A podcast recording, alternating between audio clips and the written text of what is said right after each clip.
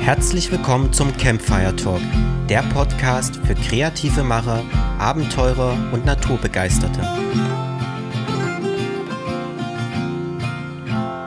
Hallo und herzlich willkommen zur ersten Ausgabe unseres Podcasts. Mein Name ist David. Und ich bin Heide. Heute geht es darum, wie man eigentlich Filmemacher wird. David als Naturfilmer gibt ein paar Tipps, wie er dahin gekommen ist, wo er heute ist. Und wir erzählen, an welchen Projekten wir aktuell arbeiten. Aber ganz zu Beginn, zur ersten Folge, vielleicht eine ganz kurze Vorstellung. David, wer bist du eigentlich? Ich bin David, ich bin 28 Jahre alt, ich bin Filmemacher und ja, Inhaber von Holy Mountain Media House, David Zibola Naturfilme, unserer kleinen, unserem kleinen Filmproduktionsunternehmen. Und als Filmemacher übernehme ich hier sowohl organisatorische Aufgaben oder die organisatorische Leitung und die kreative Leitung unserer Filmprojekte. Und da führe ich zum Beispiel eben die Kamera, ich ähm, bin als Regisseur tätig, ich entwickle den Stoff der Filme, schneide die dann auch ähm, und ja, leite sozusagen die einzelnen Filmprojekte. Ähm, da ich das aber ja nicht alles alleine machen kann, ist Heide noch mit im Team. Heide, magst du dich kurz vorstellen? Ich bin jetzt seit einem Dreivierteljahr mit dabei, ähm, habe vorher nur projektweise mit David zusammengearbeitet und bin jetzt seit ein paar Monaten auch komplett im Team quasi und mache alles, was in Richtung redaktionelle Arbeit geht, Produktionsassistenz. Ähm, wenn du im Feld bist mit der Kamera, dann bin ich auch deine Kameraassistentin und bin eben, was Making-of und Vlog-Footage angeht, auch selber am Drehen und am Schneiden. Genau, und Heide übernimmt auch sehr viel eben von organisatorischen Aufgaben, das heißt Kommunikation mit Projektpartnern, ähm, auch ganz viel Aufgaben der Öffentlichkeitsarbeit, Presse, Webseite etc., alles, was da so anfällt und ja, fungiert da so als meine rechte Hand und ähm, hilft mir da und greift mir da sehr unter die Arme. So viel zu uns erstmal. Genau. Die eigentliche Frage war, wie wird man eigentlich Filmemacher? Du bist über Umwege zum Film gekommen.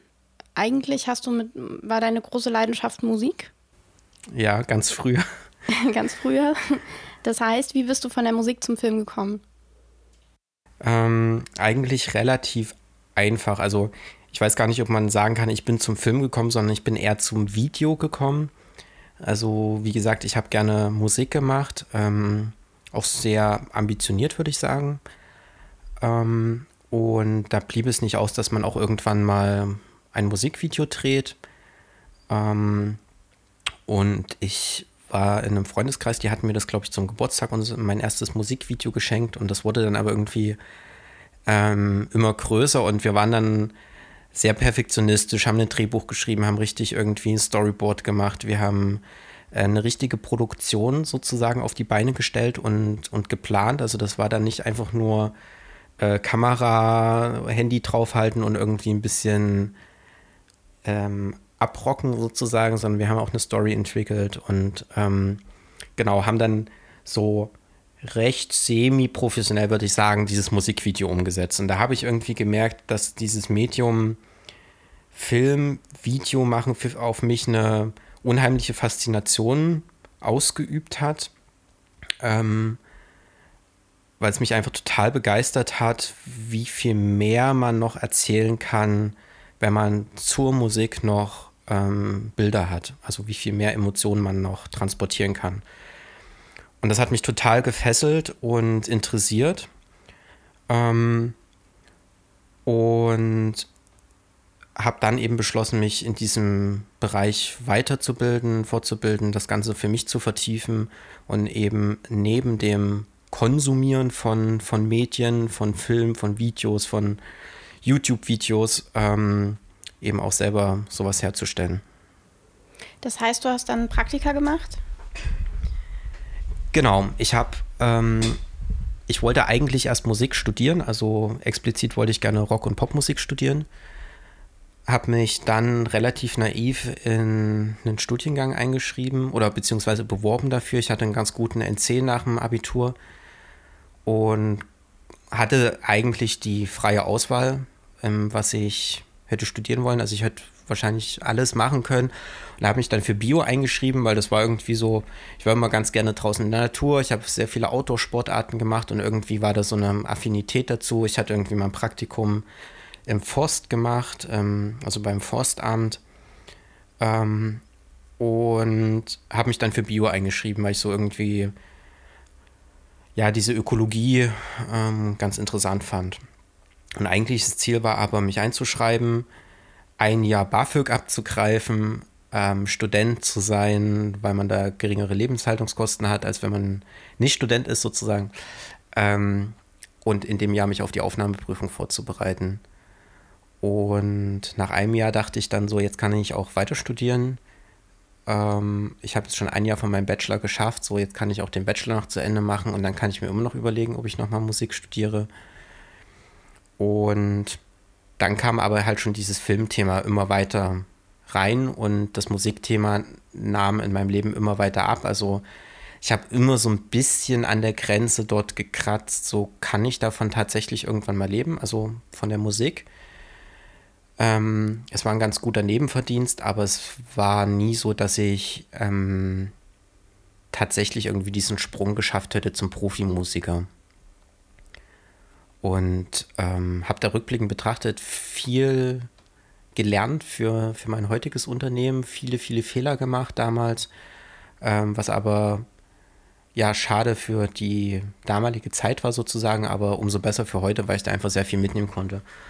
Und dann habe ich in der Zeit zwischen Bachelor und Master beschlossen, eben mich in dem Filmthema weiter zu vertiefen und habe dann ganz klassisch, wie man das so macht, Bewerbung geschrieben als Setrunner. Das heißt, man ähm, ist dann so Helping Hand am Set. Man macht so Mädchen für alles, so ungefähr. Ist da in der Abteilung der Aufnahmeleitung untergeordnet und habe dann da viele Praktika gemacht. Und wäre das ein Weg, den du empfehlen würdest? Also wenn jemand fragt, hier, ich möchte super gerne Filmemacher sein, hauptberuflich, du sagst, du hast viel aus den Fehlern in deiner ersten Karriere gelernt. Würdest du jetzt beim Film was anders machen? Was würdest du jemandem empfehlen, der sich dafür interessiert? Mm, also generell könnte ich dort sagen, es war eine total coole Erfahrung, an so vielen Sets zu sein. Ich habe dann, wie gesagt, eben erst Setrunner gemacht, auch für größere Produktionen, Fernsehproduktionen und man kann sich da, wenn man engagiert ist und irgendwie so ein bisschen Fuß in die Tür kriegt, kann man da, glaube ich, ganz gut als Quereinsteiger, so wie ich das ja auch war, quasi nach meinem Bachelorstudium, ähm, kann man da ganz gut Erfahrung sammeln und ähm, Jobs bekommen. Ist natürlich immer projektbasiert, also man eine Festanstellung kriegt man da nicht. Ähm, und da habe ich mich so ein bisschen hochgearbeitet. Das heißt, vom Setrunner wurde ich dann irgendwann Set-Aufnahmeleiter, also habe die Stelle des Set-Aufnahmeleitungsassistenten mehr oder weniger übersprungen und habe dann irgendwann gleich den Set-Aufnahmeleiter gemacht. Ähm, vom Set-Aufnahmeleiter habe ich dann irgendwie den Sprung geschafft bei ähm, kleineren Independent-Projekten als Regieassistent zu arbeiten. Also so klein waren die auch gar nicht, aber es waren Independent-Projekte, also jetzt nicht fürs Fernsehen oder sowas. Hab dann ähm, auch für Filme Produktionsleitung gemacht oder für Projekte und habe mich da sozusagen vom, vom kleinen Setrunner in Anführungsstrichen schon in relativ kurzer Zeit ganz gut hochgearbeitet. Ähm, und das ist auf jeden Fall eine, eine Methode, wie man einen Fuß in das Business kriegt das kann man genauso, glaube ich, auch in einem Kameradepartment machen, ähm, dass man da irgendwie als Materialassistent beginnt und sich dann eben weiter hocharbeitet, wenn man engagiert ist. Ähm, und es ist eine, ein Weg, der, der einem sehr viel unterschiedliche Eindrücke und Sachen mitgibt. Ob man das jetzt unbedingt machen muss, um Filmemacher zu sein, das ist wiederum, weiß ich nicht unbedingt. Ich glaube, als Filmemacher ist eben die Hauptsache tatsächlich selber zu produzieren und selber Filme zu machen erstmal. Ähm, für größere Produktionen, die man dann auf die Beine stellt, für Auftragsprojekte, da hilft es ungemein, diese Erfahrung, die ich da mitnehmen konnte. Aber wenn man jetzt wirklich nur selber irgendwie einen Dokumentarfilm zum Beispiel drehen möchte, ist es, glaube ich, kein Muss, diesen Weg zu gehen, wie ich den gegangen bin. Und wenn man das jetzt so machen wollen würde, was wäre die Anlaufstelle, die du empfehlen würdest, um an Aufträge zu kommen, um sich bewerben zu können? Wo kommt man an Filme ran, wo man mitarbeiten kann? Ähm, da gibt es sicher verschiedene Plattformen. Ich habe das damals über Crew United gemacht, eine Internetplattform, wo eben ähm, Jobs der Filmbranche ausgeschrieben werden und ähm, ja, habe dann einfach bei Produktionen, die Z-Runner gesucht haben, das ausgeschrieben, äh, die das ausgeschrieben haben, mich beworben und habe dann relativ schnell immer einen Anruf bekommen. Wirklich innerhalb von Stunden kam der Anruf vom Produktionsleiter, hey, wir wollen dich haben. Und dann macht man so zwei, drei Projekte über diese Art und Weise, bewirbt sich und dann baut man sich relativ schnell ein Kontaktnetzwerk auf. Man spricht mit den Leuten, hey, was habt ihr als nächstes für ein Projekt? Brauchen die noch jemanden? Oder man kriegt dann einfach ein Jahr später ähm, von dem gleichen Produktionsleiter oder von dem gleichen, von der gleichen Regisseurin. Zum Beispiel habe ich jetzt bei zwei Filmen von oder bei drei sogar, nee, von bei zwei Filmen mitgearbeitet, wo ich dann einfach, ähm, wo man dann im Folgejahr sozusagen einfach einen Anruf kriegt, hey, hast du wieder Bock, das zu machen, weil natürlich auch andere Leute lieber mit Leuten zusammenarbeiten, die sie schon kennen, die sie einschätzen können, wo sie wissen, wie die arbeiten, anstatt sich immer wieder auf, auf neue Leute einlassen zu müssen. Und ja, das funktioniert, also hat bei mir eigentlich ganz gut funktioniert. Okay, du hast schon gesagt, das ist jetzt ein Weg, den man gehen kann, aber nicht muss, gerade wenn es darum geht, das Ziel des Filmemacher zu sein. Wann kam bei dir der Punkt, wo du gesagt hast, ich bin jetzt Filmemacher? Ähm, das war eigentlich noch ein längerer Weg dahin. Also ich habe diese ganzen Praktika gemacht und da habe ich mich aber noch nicht als Filmemacher gesehen. Also Filmemacher ist für mich schon nochmal irgendwie was anderes. Ähm, damals dachte ich noch, dass es tatsächlich für mich irgendwie eine Option wäre, in diesem Bereich Regieassistenz zu gehen, Produktionsleitung vielleicht. Produktionsleitung ist nach wie vor irgendwie für mich auch noch ein Thema, glaube ich. Auch Regie ist für mich noch ein Thema, aber ähm, ich habe dann viel im Social-Media-Bereich gemacht. Ich habe damals noch für eine große, ähm, für ein großes Online-Magazin auch im Web-Video-Bereich geschrieben. Äh, Broadmark hieß das, wurde dann leider aufgekauft ähm, und eingestampft, obwohl es das größte Web-Video-Magazin Deutschlands war. Und da hatte ich auf jeden Fall immer noch diesen Videobezug. Und über Broadmark bin ich dann zu Andreas Kieling gekommen. Andreas Kieling, für die Leute, die ihn nicht kennen, ist einer der größten Tierfilmer Deutschlands, ähm, hat ein sehr erfolgreiches Format im CDF äh, bei Terra X laufen und habe dort das Social Media Management gemacht. Das heißt, Facebook-Seite gemanagt, ähm, Instagram gemanagt ähm, und dann auch ganz viel Aufgaben im Artist Management übernommen. Das heißt, irgendwie Vortragsorganisation, Planung, Terminkoordination, Absprachen mit, mit Redaktion, mit Presse, ähm, solche Dinge. Und da bin ich dann so das erste Mal tatsächlich mit einem, mit einem richtig professionellen Naturfilmer, Tierfilmer in Kontakt gekommen. Ähm, und richtig Filmemacher wurde ich, glaube ich, erst nach meinem Debüt-Dokumentarfilm. Ähm, ich habe dann auch noch in der Pause zwischen Bachelor und Master im Sommer eine Dokumentation über Orchideen gedreht, die Orchideen des Saaletals.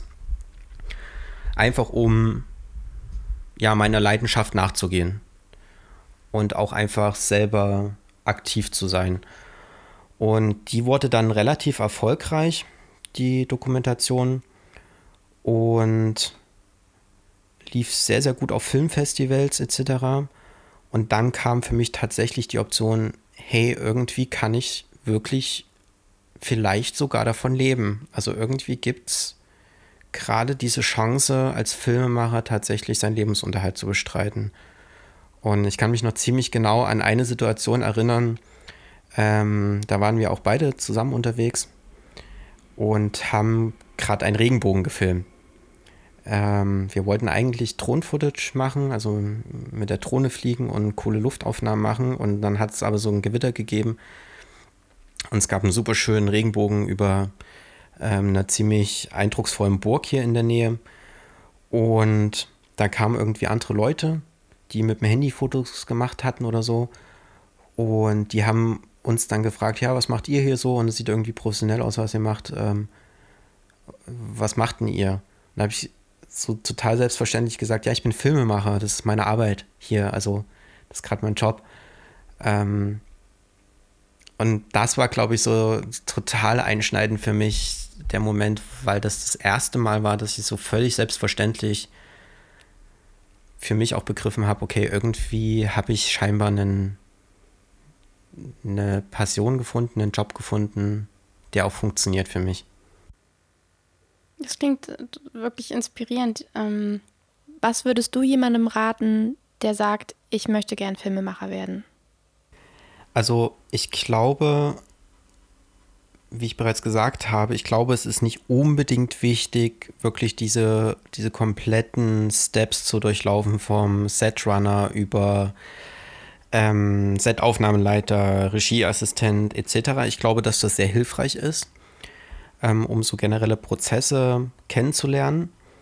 Aber ich glaube, das Allerwichtigste ist, wenn man Filmemacher werden möchte, wenn man Filmemacher sein möchte, ist selber tatsächlich einfach zu machen. Ich glaube, das kann sich auf, kann man auf ganz viele verschiedene Kreativberufe ähm, übertragen. Ich glaube, das Wichtigste ist wirklich, sich ein eigenes Projekt stricken, egal wie groß, egal wie umfangreich und mit welcher Technik, aber sich einen, einen festen Rahmen setzen, ähm, thematisch, den man abarbeiten möchte, den man erzählen will und das dann tatsächlich auch umzusetzen, fertigzustellen und dann auch zu veröffentlichen. Und was jetzt total simpel klingt, ist ein Punkt, an dem, glaube ich, ganz, ganz viele Leute scheitern. Ähm, viele Leute sagen, ich habe schon super viele Leute kennengelernt, die gerne irgendwie Naturfotos machen oder die auch gerne in Natur filmen und auch teilweise wirklich großartige Aufnahmen machen, ähm, die es aber nicht schaffen,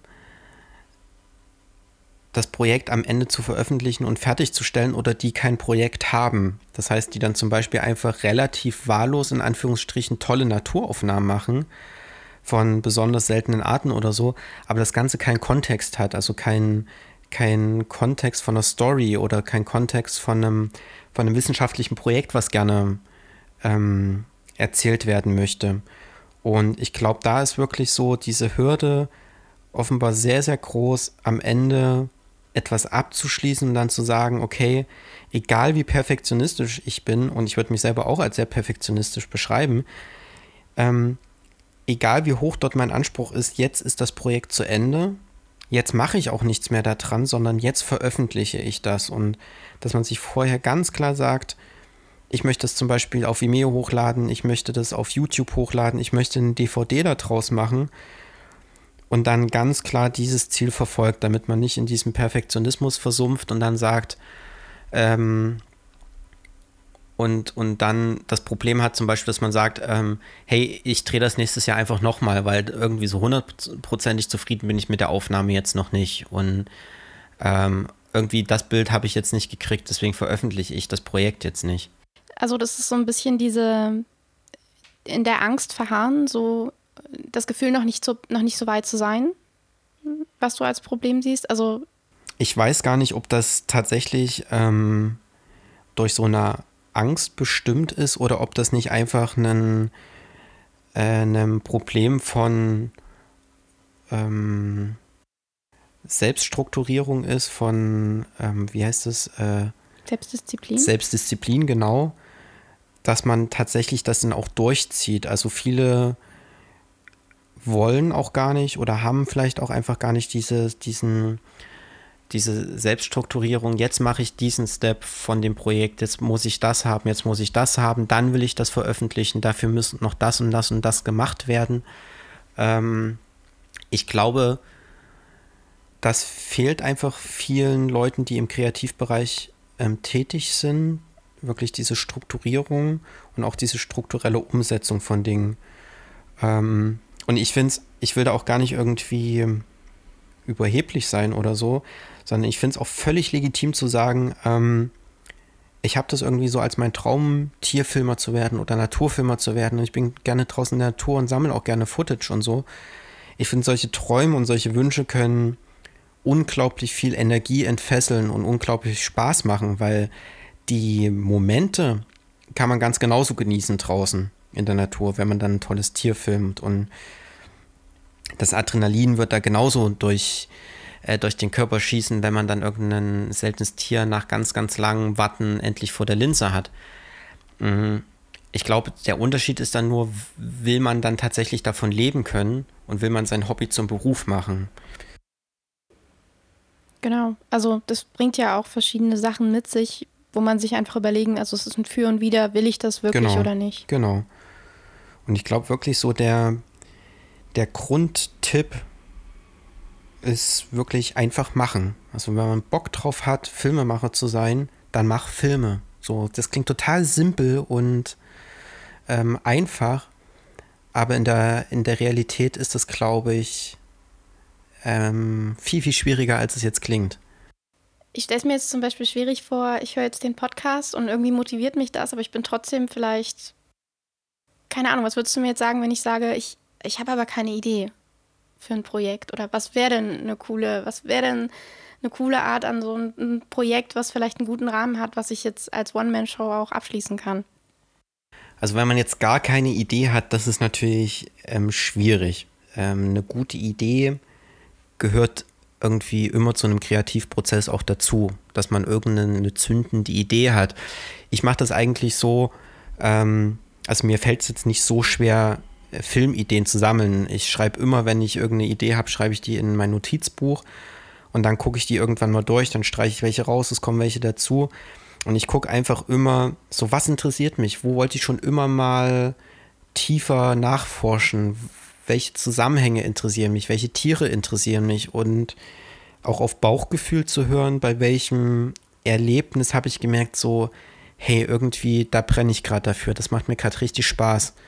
Ähm, und diese, diese Themen dann weiter zu verfolgen und zu überlegen, wie kann ich das in eine Story packen?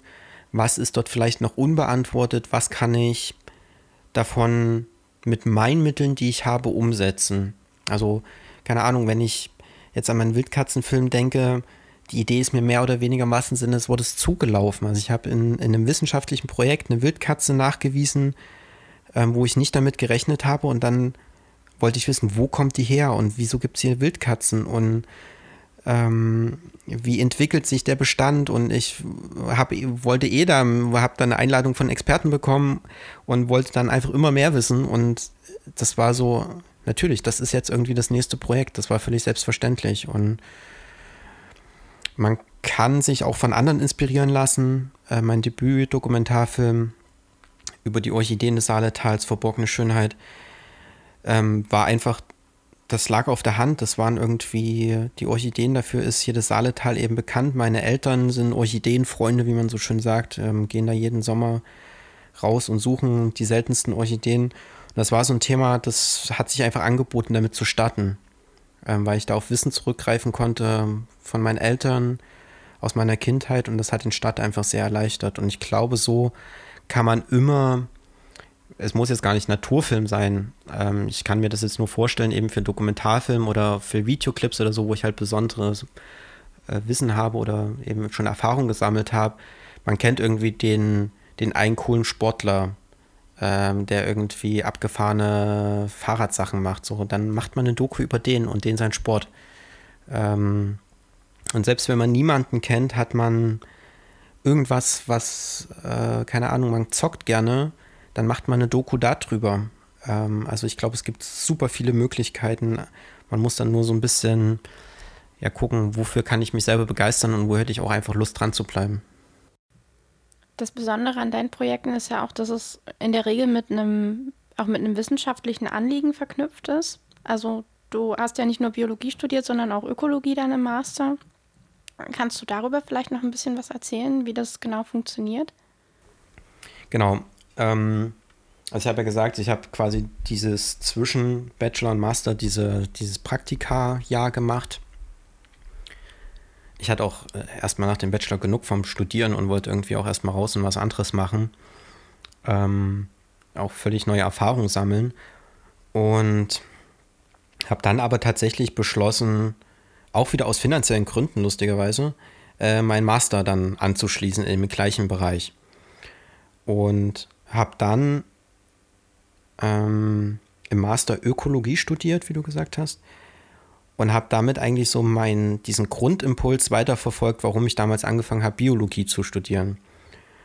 Ähm, was jetzt auch rückblickend betrachtet ähm, eine super Entscheidung für den Master war, weil das dann genau die Themen waren, die mich total interessiert haben und ähm, die diesen Wissensdurst, den ich hatte in dem Bereich Natur, Umwelt, Zusammenhänge, große Kreisläufe, ähm, auf wissenschaftlicher Ebene auf jeden Fall irgendwie bedienen konnte. Und diese wissenschaftliche Methodik, die ich da im Studium erlernt habe, diese Herangehensweise versuche ich auch in meine Filme mit zu übernehmen. Und ich glaube, das merkt man, weil nicht jeder Filmemacher, also es, man kann ja auch zum Beispiel irgendwie Regie oder Kamera etc. studieren. Bei mir ist es halt genau andersrum. Ich habe das Fach studiert sozusagen, in dem ich meine Filme mache. Und deswegen habe ich halt auch einen wissenschaftlichen Anspruch an meine Filme. Ich will halt wirklich Sachen herausfinden, wissenschaftlich herausfinden.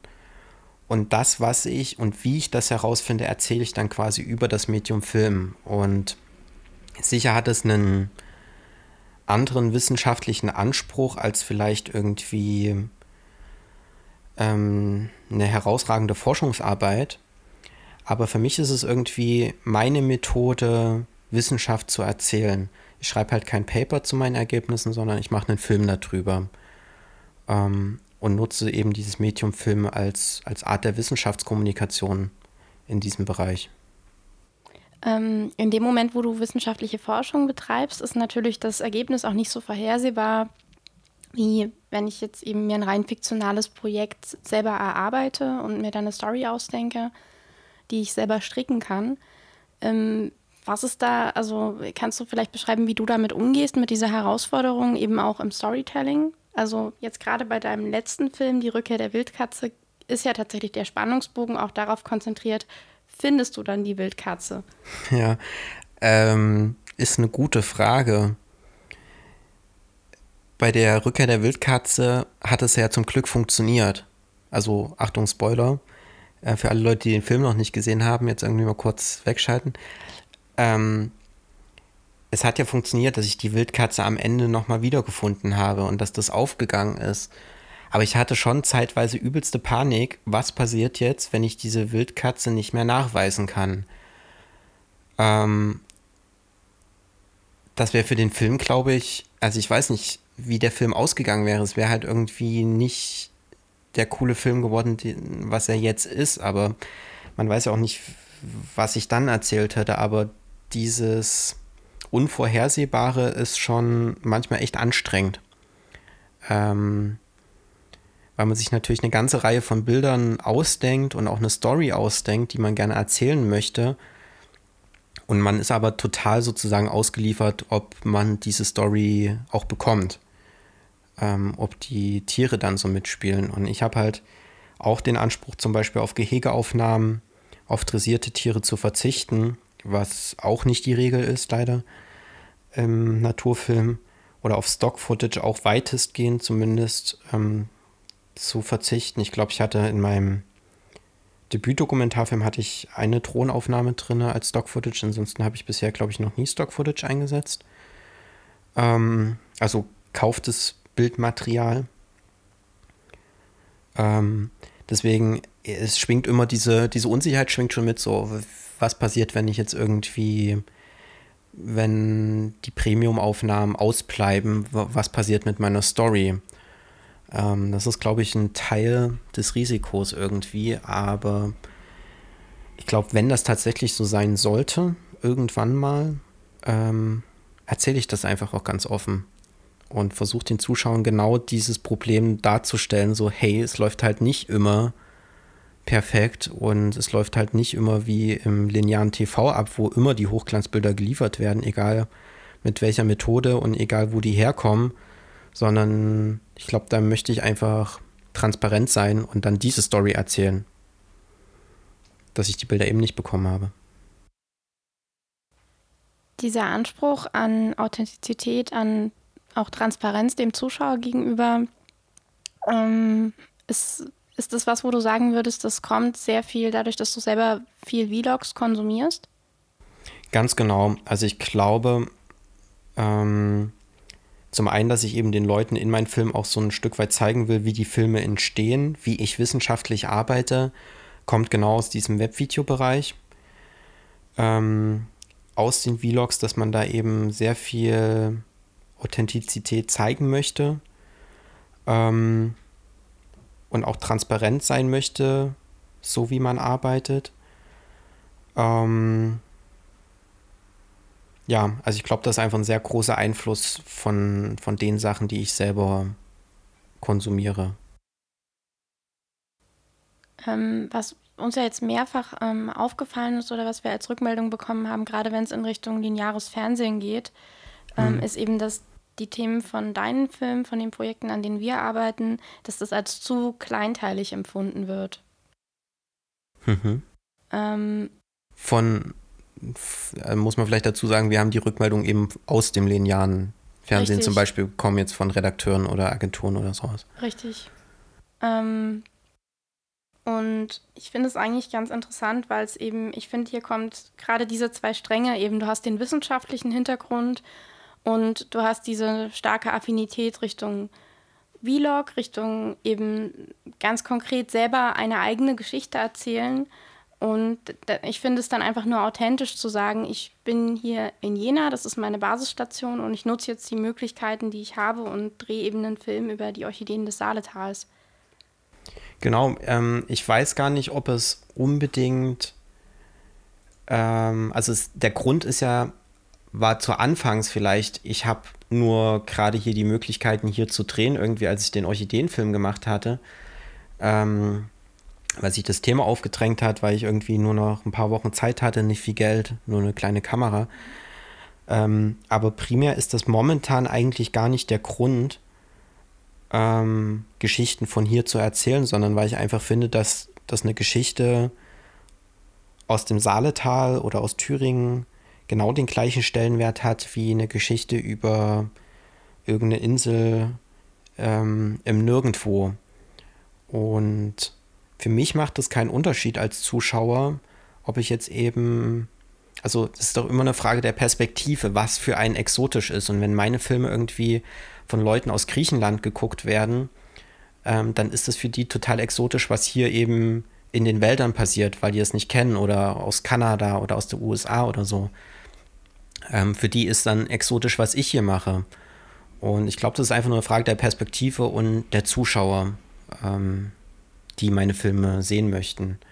Und ich habe, ähm, ich wollte jetzt gerade nebenbei mal gucken, wie der Film heißt. Einer meiner äh, Lieblingsdokumentarfilme ist ein, ähm, eine, eine branded Doku über, kann man vielleicht auch ganz offen sagen, ist eine Red Bull Doku äh, über vier Kajakfahrer, die das erste Mal ähm, ein Tal, ich glaube in Lateinamerika, mit ihren Kajaks befahren, als Expedition sozusagen, mit Stromschnellen, mit ähm, Wasserfällen, mit äh, Klettern, die ziehen ja ihre Kajaks da irgendwo, die, die Schluchtwände hoch und so, also total abgefahren.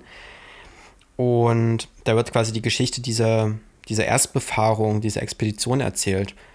Und für mich wäre das nicht weniger spektakulär, wenn das jetzt eben irgendwie ähm, eine außergewöhnliche Geschichte oder ein außergewöhnliches Abenteuer jetzt hier um die Ecke wäre. Und es ist genauso kleinteilig, irgendein Tal in Südamerika vorzustellen, was erst befahren wird, wie ähm, eben eine wissenschaftliche Neuentdeckung oder äh, ein, ein Naturthema sozusagen hier vor der eigenen Haustür erzählen. Das macht für mich eigentlich keinen Unterschied. Ist auf jeden Fall cool und am Ende ja auch immer eine Frage vom Storytelling, ähm, auch wie man so eine Geschichte dann rüberbringt. Ja.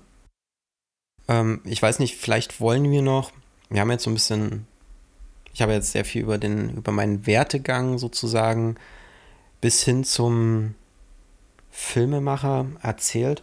Vielleicht können wir noch ähm, einen Abriss geben, was unsere aktuellen Projekte sind. Woran arbeiten wir eigentlich gerade und ja, womit, was sind so unsere Hauptproduktionen gerade?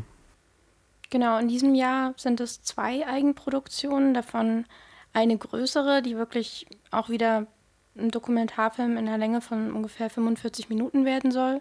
Thüringens Waldwildnis ist das Thema. Vielleicht kannst du dazu noch mal ein bisschen mehr sagen, was das Anliegen ist. Ja, also vielleicht kann man generell noch mal zu unserer Arbeitsweise momentan sagen, wir, das ist bei uns, ähm, ähm, wie sagt man da, also das ist vielfältig strukturiert. Also wir haben Eigenproduktion, wie du jetzt richtig gesagt hast. Wir haben aber auch Auftragsproduktion ähm, und wir haben Produktionen in der Vorbereitung, um erstmal so eine ganz grobe Dreiteilung zu zeigen. Und genau, Thürings Waldwildnis ist eben eine unserer, unserer Eigenproduktionen, an denen wir gerade arbeiten und beschäftigt sich mit den 5% Wäldern Thürings. Das sind Waldgebiete, die ähm, durch ein politisches Ziel aus der Nutzung, aus der forstwirtschaftlichen Nutzung genommen wurden oder bis 2029 aus der Nutzung genommen werden sollen und eben dann nicht mehr forstwirtschaftlich ähm, bewirtschaftet werden sollen. Und in diesem Film Thürings Waldwildnis gucken wir uns exemplarisch einige dieser Gebiete an. Wir versuchen so eine Momentaufnahme dieser Gebiete zu zeigen und auch vielleicht so ja eine Prognose zu wagen, wie könnten sich diese Gebiete entwickeln, welche der vorgestellten Arten profitieren von diesem Wandel hin zu einer Waldwildnis, Wildnis von morgen, wie es so schön heißt, und welche werden da vielleicht negativ beeinflusst werden. Ähm, genau, und wir versuchen da eben zum einen durch ein wissenschaftliches Monitoring ausgewählte Waldgebiete eben ähm, mit Wildkameras zu beobachten, um dort eben einen, das Artenspektrum von wildlebenden Säugetierarten zu erfassen ähm, und dann machen wir aber auch so ja, einzelne Momentaufnahmen von besonders für uns attraktiv aussehenden Wäldern ähm, und erzählen quasi, wie die aussehen, was dort passiert und wie wir aber natürlich auch dort arbeiten. Also es wird auch wieder sehr viel mit hinter die Kulissen genommen. Wir treffen Experten zu einzelnen Arten, zu dem Projekt an sich. Ähm, genau, das erzählt Thürings Waldwildnis. Und da werden wir jetzt noch voraussichtlich auch bis Oktober wahrscheinlich noch drehen ähm, an dem Film. Und der wird dann nächstes Jahr erscheinen. Genau, also dadurch, dass wir Naturfilme produzieren, ist das Jahr natürlich auch immer sehr an die an der Vegetationsperiode orientiert. Es ist die Hochzeit, in der du ganz viel draußen bist, in der du teilweise wirklich sieben Tage die Woche abends dann eigentlich nach einem normalen Bürotag dann eben noch draußen vor einem Dachsbau sitzt und ja. auf die Aufnahmen wartest. Und danach geht es dann in die Phase der Nachproduktion, im Schnitt, ähm, wo, wo wir das Material dann auch ähm, eben für das Wissenschaftliche dann nochmal statistisch erfassen und genau. auswerten. Genau, das muss man dazu sagen, dass wir dann, also wir finanzieren die Projekte zum Teil eben auch über Fördergelder, ähm, die zum Teil eben auch diesen wissenschaftlichen Ansatz mitfinanzieren und da muss natürlich dann auch immer ein ein wissenschaftlicher Bericht erstellt werden. Und das heißt, zu der normalen Postproduktion kommt dann eben noch eine wissenschaftliche Auswertung der Sachen dazu, um das kurz zu erklären. Genau. Genau, und dann haben wir, ähm, das ist unsere Hauptproduktion dieses Jahr, eine Eigenproduktion. Ähm, wir haben dieses Jahr auch wieder Auftragsfilme. Die sind für uns finanziell recht wichtig, ähm, weil sie eben einen Teil unserer Eigenproduktion querfinanzieren. Ähm, um das kurz zu erklären, man muss sozusagen, wenn man zum Beispiel Filmförderung beantragt, für Filme muss man auch ein Eigenkapital oder einen, äh, wie heißt das, Eigenanteil erbringen. Das sind in der Regel 30 Prozent der beantragten Gesamtsumme. Genau. Und die muss man ja erstmal irgendwo herkriegen. Ähm, und deswegen ist es für uns immer ganz schön, wenn auf uns Leute zukommen, die sagen, hey, wir finden deine Filme cool, kannst du für uns auch einen Auftragsfilm produzieren für Summe X? Ähm, weil eben das uns diesen, diesen Eigenanteil, den wir erbringen müssen, um eine Förderung zu bekommen, eben sichert in dem Moment.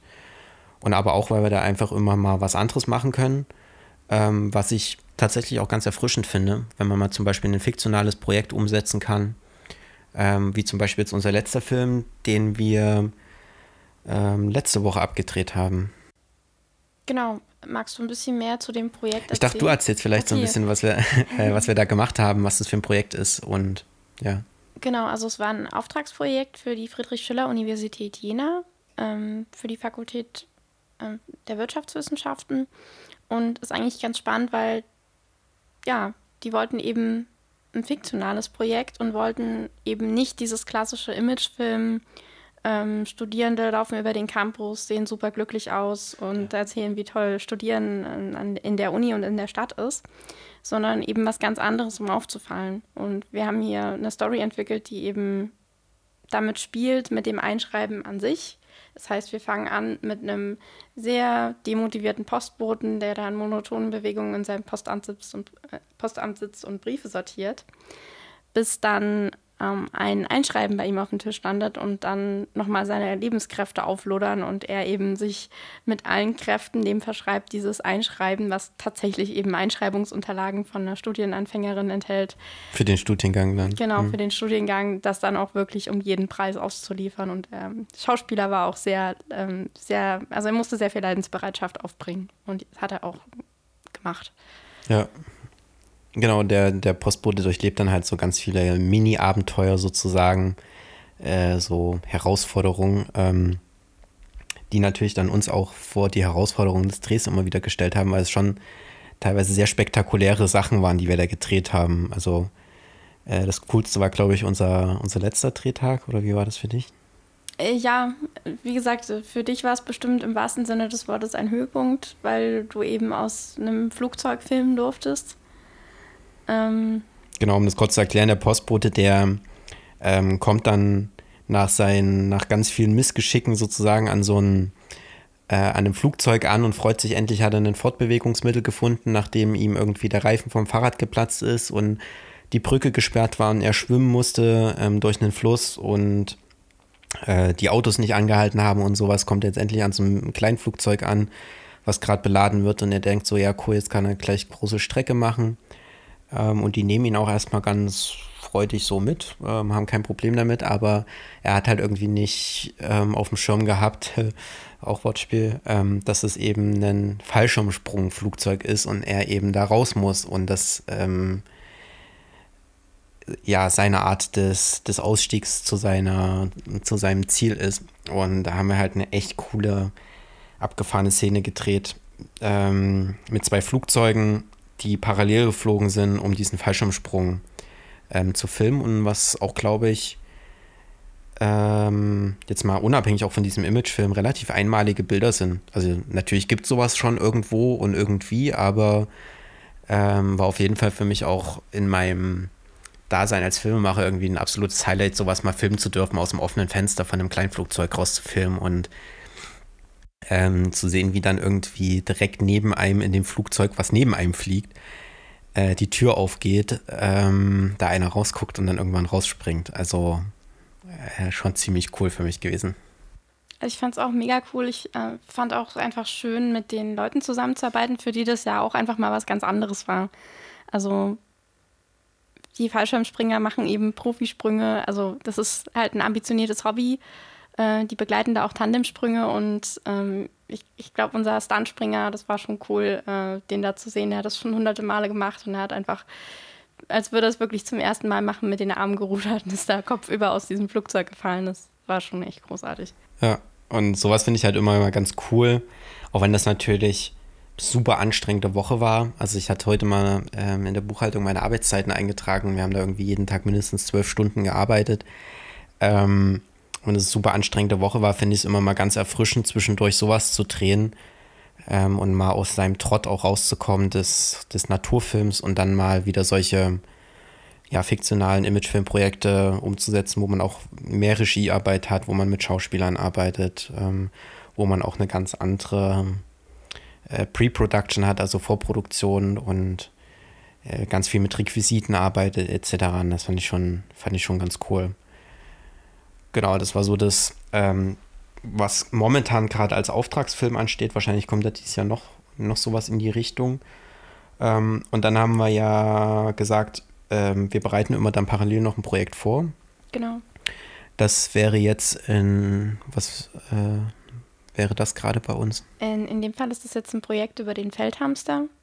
Äh, der Arbeitstitel ist jetzt auch einfach erstmal nur Feldhamster in Thüringen, was m, einfach ein, ein sehr akutes Thema ist, insofern, dass der Feldhamster vom Aussterben bedroht ist und wir jetzt schon im Hinterkopf auch hatten, es könnte durchaus sein, dass das einer der letzten Filme ist, in denen nochmal Aufnahmen von Feldhamstern gezeigt werden. Und ich habe vorhin schon überlegt, ob ich das Thema schon anbringe, als wir es hatten, von dass eben der Ausgang von so einem Dokumentarfilmprojekt in dem Moment, äh, wo man eben auch Realität zeigen will, eigentlich sozusagen ein reales Projekt hat, das man begleitet filmisch und in filmisch und tolle Bilder bringt, ist eben auch gerade die Herausforderung bei dem Projekt, weil klar ist der Feldhamster vom Aussterben bedroht, aber die Flächen, auf denen wir den haben, ist es natürlich jetzt gerade für uns die Herausforderung, da die Genehmigung vom Eigentümer zu bekommen, ähm, weil natürlich auch so ein bisschen Tourismus da ist. Ähm, es ist bekannt, dass das eine Feldhamsterfläche ist und ähm, ja, ist äh, gerade schwierig, da ranzukommen und tatsächlich die Filmaufnahmen machen zu können. Ja, muss man halt dazu sagen, also eigentlich wollen wir ja in der Projektentwicklung das ist quasi so immer bevor der eigentliche Film gedreht wird oder überhaupt produziert wird, ähm, will man sozusagen das Thema mal abklopfen und ähm, abklopfen, wie schwierig wäre das, da einen Film zu drehen, ähm, wie könnte man das Drehbuch gestalten, etc. Und wir wollten halt mit dem Ziel dieses Jahr rangehen, dort einen Trailer zu drehen, mit dem wir uns dann auf die Suche nach ähm, ja, Geldgebern für den Hauptfilm machen wollten. Und so ein Trailer lebt natürlich auch von schönen Bildern. Und ich kann jetzt keinen Trailer machen, so wie ich vorhin gesagt habe, so was ist, wenn ich jetzt die Bilder nicht kriege, dann erzähle ich das im Laufe des Films, aber sowas kann man halt nicht in einem Trailer für einen, für einen Hauptdokumentarfilm sozusagen erzählen, ja, schade, ich habe halt keine Bilder bekommen, ähm, dann brauche ich auch keinen Film über den Feldhamster machen. Dann brauche ich mir auch den Trailer sozusagen nicht angucken. Also das macht die Sache echt schwierig gerade, ähm, dass man halt nicht nur sozusagen mit der Natur umgehen muss, in Anführungsstrichen. So, das bringt natürlich der Job mit sich als Naturfilmer. Aber dass man dann eben auch so mit diesen ja, strukturellen Problemen oder organisatorischen Problemen ja sehr angewiesen ist auf andere Leute sozusagen, auf die Leute, die einen dann diese Genehmigung geben müssten. Ihr dürft jetzt auf meiner Fläche sozusagen Feldhamster filmen. Ähm, und da sind uns gerade momentan echt die Hände gebunden. Also da bin ich mal gespannt, wie das Projekt noch weitergeht. Ja, das ist eine von vielen eher bürokratischen Hürden, die wir jetzt äh, auch in den anderen Projekten haben. Ich denke, da wird sich aber im Laufe des Podcasts auch nochmal die Gelegenheit ergeben, dass wir da nochmal spezifischer auf bestimmte Themen eingeben. Ja. Also ich glaube, gerade zum Beispiel Wildkameras ist ein Thema, wo wir ähm, einfach rein rechtlich und auch ähm, ganz praktisch, wie, wie kann man so eine Wildkamera eigentlich nutzen, ähm, wo ihr auf jeden Fall gespannt sein könnt. Also da wird es bestimmt nochmal eine Folge dazu geben. Ja, also ich glaube, da können wir eine, eine komplette Folge zu machen über bürokratische Hürden äh, beim Filmdreh. Ähm, ja, da kannst du den ganzen Podcast zu machen. genau. Das wären so die, die eigentlichen praktischen Filmproduktionen, wo tatsächlich auch ein Film entsteht. Wir haben aber genau. noch andere Projekte. Ja, ähm, das andere sind sozusagen unsere, unsere Auswertungsprojekte. Also klar, wir produzieren natürlich Filme, aber die müssen ja auch gezeigt werden. Und wir produzieren ja hauptsächlich fürs Internet. Das heißt, wir vermarkten die primär selber ähm, auf Vimeo On Demand zum Beispiel, über unsere Webseite, aber zum Beispiel auch eben über DVD-Verkäufe ähm, in Buchhandlungen etc. Und das sind für uns sozusagen nochmal, ähm, wird für uns nochmal als wie ein extra Projekt behandelt, würde ich jetzt mal sagen. Ähm, das ist ein kleineres Projekt als es ein kompletter Filmdreh, aber die einzelnen Auswertungsformen sind nochmal so kleine Teilprojekte. Das heißt, zum Beispiel steht jetzt an, ähm, bis November die Erstauflage meines zweiten Dokumentarfilms auf den Weg zu bringen, DVD-Auflage. Ähm, die soll dann eben im November erscheinen für das Weihnachtsgeschäft. Ähm, und da muss man natürlich die Produktion planen der DVD, die Auflagenzahl, das Coverdesign. Ähm, man muss die Dateien in das, das richtige Format bringen. Ähm, man muss Marketingmaßnahmen dafür planen. Also da steht nochmal echt viel Arbeit sozusagen für diese einzelnen Teilsachen an. Und das ist halt für uns dies Jahr so, was momentan absehbar ist, eben diese Erstauflage von der Rückkehr der Wildkatze als DVD. Erfreulicherweise bringen wir jetzt auch eine zweite Auflage von der DVD von Die Orchideen des Saaletals raus. Ähm, also von Verborgene Schönheit was ziemlich cool ist, weil unsere Erstauflage halt jetzt eigentlich ausverkauft ist. Also wir haben noch ganz wenige Exemplare hier stehen und müssen jetzt auch echt äh, zusehen, dass wir die Zweitauflage an Start bekommen, weil die Nachfrage gerade recht hoch ist. Ähm, wir wollen dieses Jahr einen Kalender rausbringen, ähm, weil wir einfach gemerkt haben, dass ähm, viele Bilder oder einzelne schöne Bilder eben auch als, als Foto als Standbild sehr, sehr gut funktionieren und ich eben auch leidenschaftlich gerne fotografiere. Ähm, und haben da auch schon sehr positive Resonanz bekommen. Auf jeden ähm, Fall, ja. Und ja, dann haben wir uns eben zum Ziel gesetzt, jetzt für das zweite Halbjahr noch so eine Art Öffentlichkeitsoffensive zu starten. Mit eben diesem Podcast zum Beispiel, wo wir einfach beide sehr, sehr große Lust, denke ich, drauf hatten ähm, und einem eigenen Vlog-Format, ähm, was zusätzlich zu unseren anderen ähm, Öffentlichkeitsaktivitäten, zum Beispiel auf Instagram oder so, ähm, jetzt auch erscheinen wird. Genau, und bei dem Vlog ähm, ist eigentlich das Coole, dass wir nochmal ganz anders Einblick geben können, viel mehr als das jetzt bei so einem vielleicht 45-minütigen Making-of ist, das dann eben zusammengeschnitten wird. Ähm, weil natürlich der Spannungsbogen in so einem 10- bis 15-minütigen Vlog ein ganz anderer sein kann und auch sein muss als für ein Making-of. Ja, damit würde ich sagen, sind wir am Ende angekommen von unserer ersten Folge. Vielen Dank fürs Zuhören. Vielen Dank auch von meiner Seite. Wir hoffen natürlich, dass es für euch kurzweilig war, dass ihr euch für die Projekte interessiert, vielleicht dafür, wie Sachen beim Film ablaufen oder auch eben wenn es im Bereich ähm, eben Naturschutzaktivitäten geht und Naturforschung. Wenn ihr Fragen habt, wenn euch Sachen interessieren, schreibt es gerne in die Kommentare oder schreibt eine E-Mail an redaktion at holymountains.de. Das ist auch schon fast unsere Webseite www.holymountains.de. Genau. Und dann hoffen wir, dass ihr beim nächsten Podcast auch wieder dabei seid. Genau. Bis dahin. Tschüss. Tschüss.